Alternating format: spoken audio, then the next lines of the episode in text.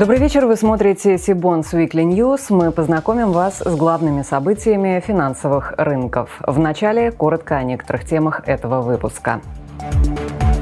Банк России ограничил биржевые торги иностранными ценными бумагами, заблокированными международными депозитариями. Россия заплатит по госдолгу по схеме расчетов за российский газ в рублях. Как долго российские компании будут вынуждены объявлять о дефолтах по облигациям? Мнение эксперта. Китай закрыл зарубежным квалом доступ к биржевому рынку облигаций, а Сибонс провел онлайн-семинар «Китайский рынок для российских инвесторов». Теперь об этих и других новостях более подробно. Банк России принял решение с 30 мая 2022 года, то есть с начала этой недели, ограничить обращение на организованных торгах иностранных ценных бумаг, заблокированных международными расчетно-клиринговыми организациями. Исключением стали ценные бумаги иностранных эмитентов, осуществлявших производственную и экономическую деятельность в основном в России. Это решение направлено на защиту защиту прав и интересов инвесторов и минимизацию их рисков. Сейчас заблокированные иностранные бумаги в небольшом количестве обращаются на СПБ биржи. Поскольку в ее торгово-клиринговой системе такие активы не маркируются, то они будут распределены между участниками торгов и их клиентами на равных условиях с учетом пропорциональности и с возможным исключением на неторговые счета небольших клиентских портфелей. Несмотря на вводимые вводимые регулятором меры права собственности владельцев на такие иностранные ценные бумаги сохраняется. Организованные торги по ним возобновятся в прежнем режиме по мере снятия ограничений. Тогда же у собственников появится возможность распоряжаться полученным доходом на бумаге, что сейчас затруднено из-за действий международных депозитариев.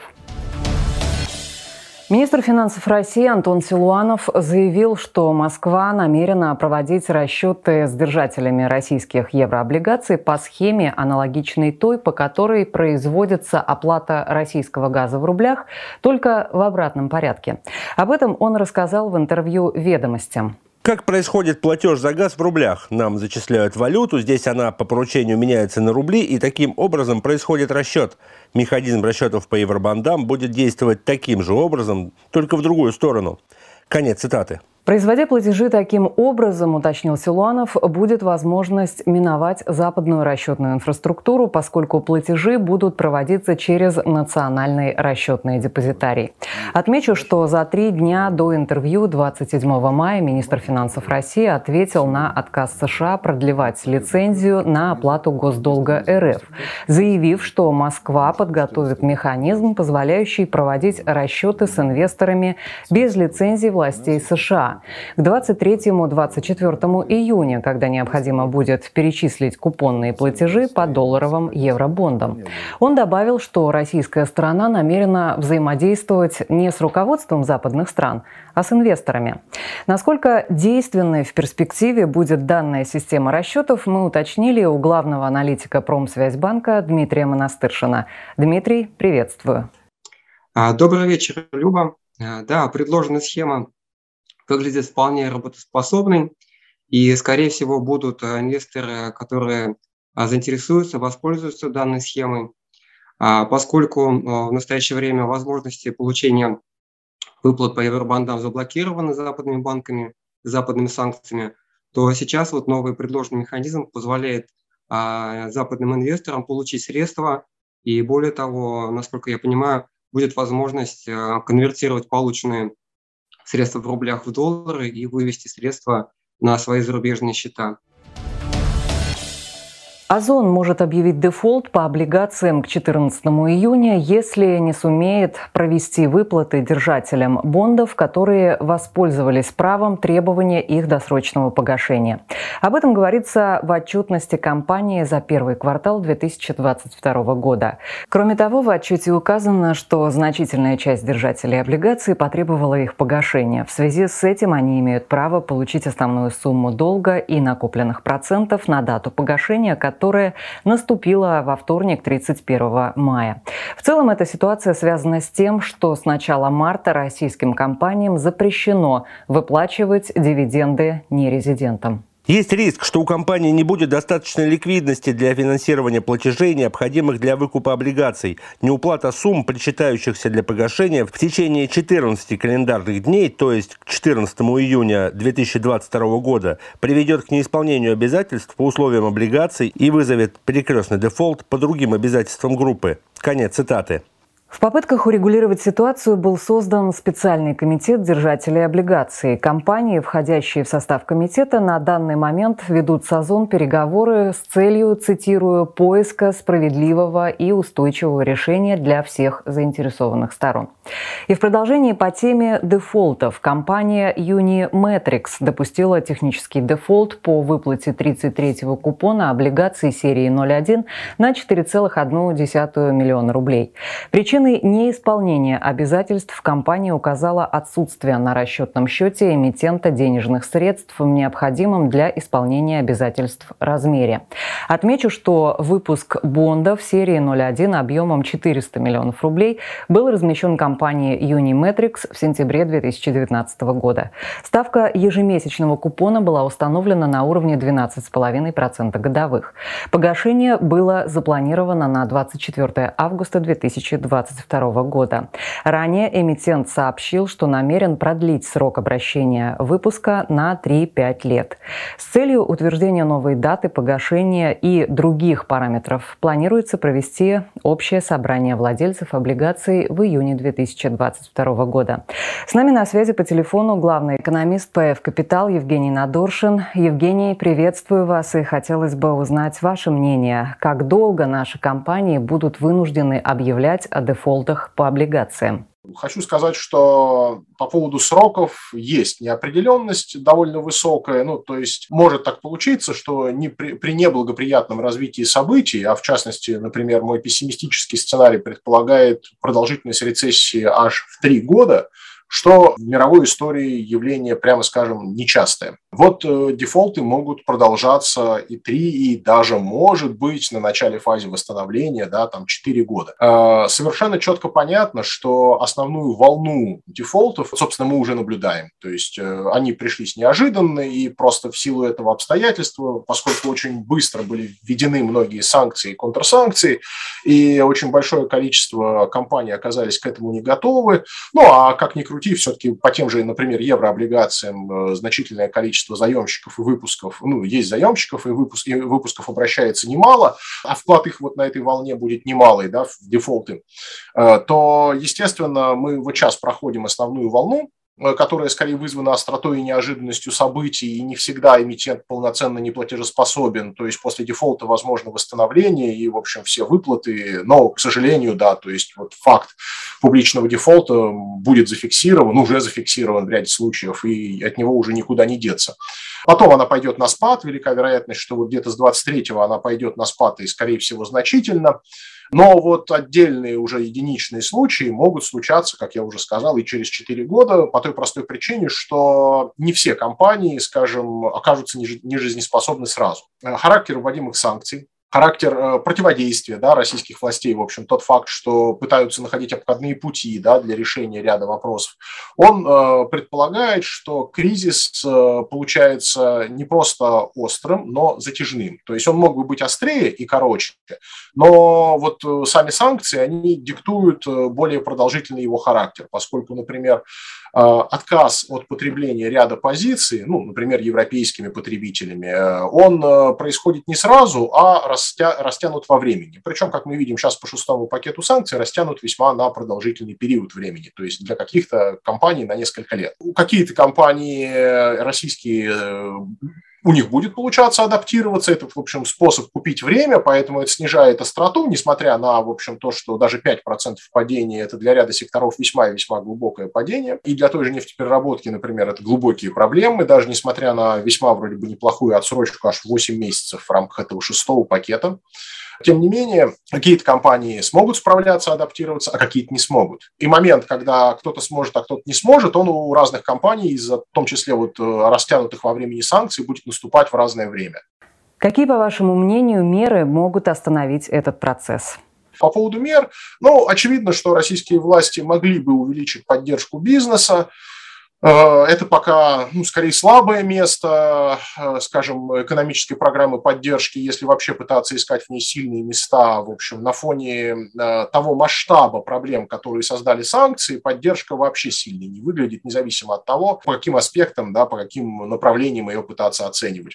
Поддержка бизнеса, наверное, самое слабое место из того, вот, что я, наверное, сейчас могу на вскидку назвать. И она в основном представлена отсрочками, обратите внимание, то есть по выплатам там каких-то налогов, каких-то страховых взносов, чего-то еще, э, что по большому счету э, не решает проблемы да, во многих случаях, но лишь вот дает э, какой-то временной интервал, то есть, по сути дела, отсрочку перед, простите, возможно, состоянием неплатежеспособности и как результат, если у компании есть публичный долг, дефолт. Ну, собственно, все меры я, по сути дела, и перечислил. Это более конструктивно активная позиция государства, готовность больше тратиться, в том числе деньгами на поддержку бизнеса, готовность помогать искать проблемы и решать их, в том числе обходить санкции и контрсанкции.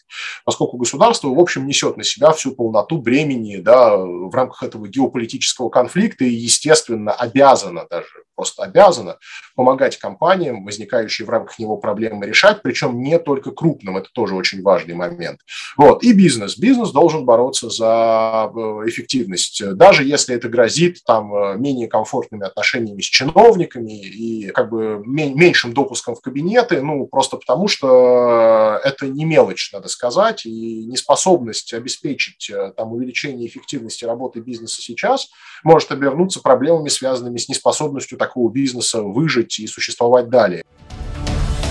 30 мая на московской бирже завершены расчеты в рамках вторичного размещения биржевых облигаций ПАО «Segezha Group» объемом 7 миллиардов рублей. Ставка купона составляет 11% годовых, срок обращения биржевых облигаций составляет 15 лет.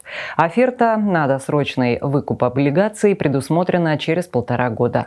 Организаторы выпуска ООО «БК Регион», ООО «ИК Велес Капитал», АО «Газпромбанк», Инвестиционный банк «Синара» и другие. Прокомментировать выпуск мы попросили представителя организатора выпуска, главного аналитика долговых рынков БК «Регион» Александра Ермака. Александр, добрый вечер. Добрый вечер, Любовь.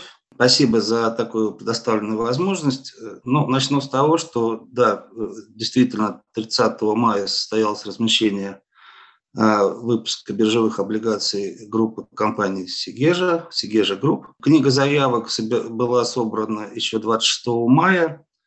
А, первоначально планировалось разместить облигации на 5, не менее 5 миллиардов рублей и с доходностью в районе 13,41-13,57% годовых. А, но по мере сбора заявок на фоне повышенного спроса объем выпуска был увеличен до 7 миллиардов, а цена размещения повышена до 97,75% от номинала, что соответствует доходности 13,29% годовых. Надо отметить, что ну, в этом году это второй выпуск. Первый был размещен в феврале со спредом КФЗ на уровне 190 базисных пунктов. Но учитывая, что у нас сейчас все спреды расширились вот после паузы, в мартовской паузе, да, на торгах спреды расширились два и более чем раза, то вот это повышение где-то в районе 75% от предыдущего спреда, мне кажется, будет очень нормально и является результатом оценки хорошего качества кредитного качества данного эмитента. Александр, благодарю, а мы перейдем к еще нескольким размещениям. Почта России 8 июня планирует размещение облигаций на 10 миллиардов рублей. Срок обращения 10 лет, по выпуску предусмотрена оферта через 5 лет после даты начала размещения. Купонный период 182 дня, ставка купона 11,4% годовых. Организаторами выступят «Газпромбанк» и Московский кредитный банк. Евразийский банк развития 1 июня разместил выпуск облигаций на 7 миллиардов рублей. Срок обращения 2,5 года, купонный период 91 день, ставка с 1 по 10 купоны установлена на уровне 11,5% годовых. Организаторами выступили «Газпромбанк» и «БК Регион». Квалифицированным иностранным институциональным инвесторам, в число которых могут входить центральные банки, суверенные фонды, коммерческие банки и пенсионные фонды, будет разрешено инвестировать в облигации на биржевом рынке, говорится в заявлении Народного банка Китая. Это, цитирую, поможет расширить приток капитала в Китай. В качестве отдельного шага, который также может увеличить финансовые потоки в эту страну, главный регулятор ценных бумаг страны и комиссия по ценным бумагам и фьючерсам Гонконга пришли к принципиальному соглашению о включении биржевых фондов в программу, соединяющие фондовые рынки материкового Китая и Гонконга. Подготовительная работа займет два месяца. Данные China Bond, опубликованные ранее в этом месяце, показали, что в апреле иностранные инвесторы выкупили китайские государственные облигации на 42 миллиарда юаней. Хотя отток сократился по сравнению с мартом, он ознаменовал третий месяц подряд продаж зарубежными фондами. Это была самая длинная череда ежемесячных распродаж с 2015 года. 31 мая Сибонс провел онлайн-семинар «Китайский рынок для российских инвесторов», в рамках которого главный исполнительный директор GPB Financial Services Артем Кармелицын дал развернутый комментарий по открытию зарубежным квалифицированным институциональным инвесторам доступа к китайскому биржевому рынку облигаций. Значительного упрощения доступа наверное, не будет. Все равно вся инфраструктура завязана на то, что иностранному институциональному инвестору необходимо в первую очередь открыть депозитарный счет. И это ключевая, а, ключевой момент всей, всей инфраструктуры. Соответственно, из трех каналов, а, у одного канала это депозитарные счета в Гонконге, а у второго, у QFI, это в китайских материковых банках, и CIBM Direct это, соответственно, в центральном депозитарии китайском. С этой точки зрения, наверное, вот это самая сложная часть а, доступа к китайским рынкам. Кроме того, в рамках онлайн-семинара обсудили рынки юаневых облигаций материкового Китая и возможные каналы доступа для инвесторов и ответили на многочисленные вопросы зрителей вебинара. Ссылка на видео в описании к нашему выпуску новостей, а чтобы не пропустить анонсы предстоящих онлайн-семинаров и новых выпусков Сибонс Weekly, не забудьте подписаться на наш канал, а также на телеграм-канал Сибонс. Я же с вами прощаюсь, до встречи в следующих выпусках.